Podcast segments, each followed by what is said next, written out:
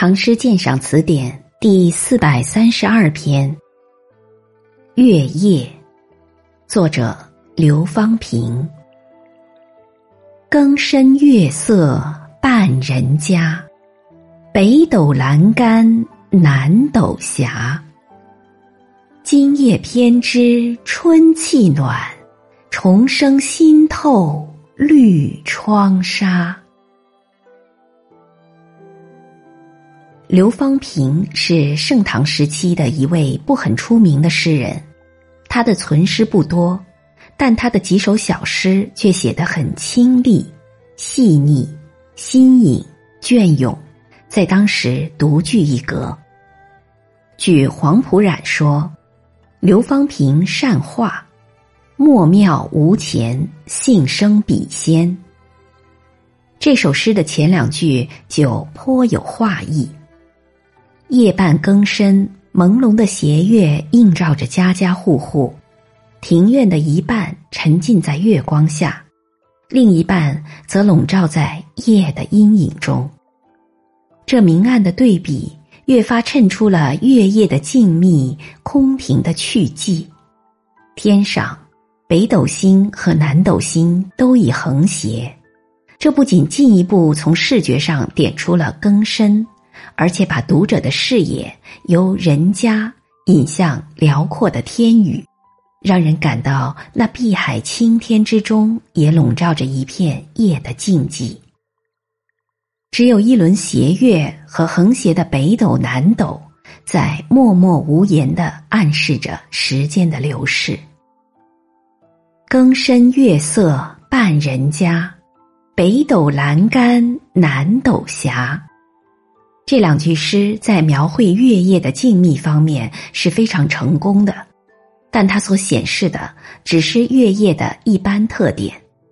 如果诗人的笔仅仅停留在这一点上，诗的意境手法便不见得有多少新鲜感。诗的高妙之处就在于作者另辟蹊径。在三四两句中展示出了一个独特的、很少为人写过的境界。今夜偏知春气暖，重生新透绿窗纱。夜半更深，正是一天当中气温最低的时刻。然而，就在这夜深袭人、万籁俱寂之际，响起了清脆欢快的虫鸣声。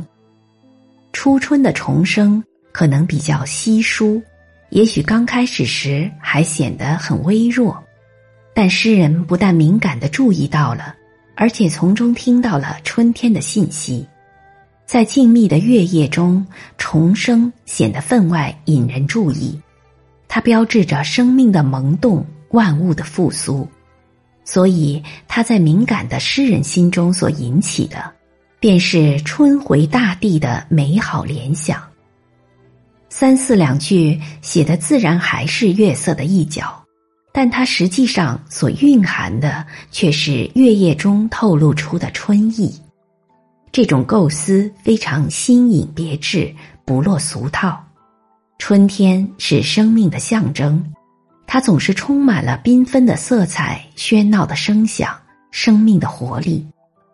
如果以“春来了”为题，人们总是选择在艳阳之下呈现出活力的事物来加以表现，而诗人却撇开花开鸟鸣、冰消雪融等一切习见的春的标志，独独选取静谧而散发着寒意的月夜为背景，从静谧中写出生命的萌动与欢乐，从料峭夜寒中写出春天的暖意。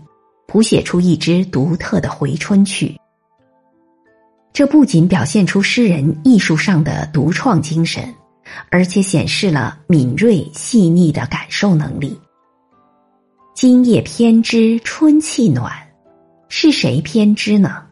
看来应该是正在市民新生的虫儿。尽管夜寒料峭。敏感的虫儿却首先感到在夜色中散发着的春的信息，从而情不自禁的鸣叫起来；而诗人则又在新透绿窗纱的虫声中感觉到春天的来临。前者实写，后者则意欲言外，而又都用偏之一语加以婉结，使读者简直分不清什么是生命的欢乐，什么是发现生命的欢乐之欢乐。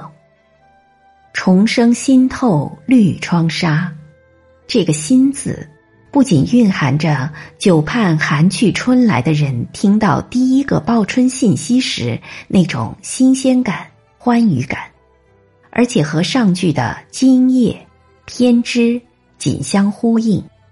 绿字则进一步衬出春气暖，让人从这与生命连结在一起的绿色上。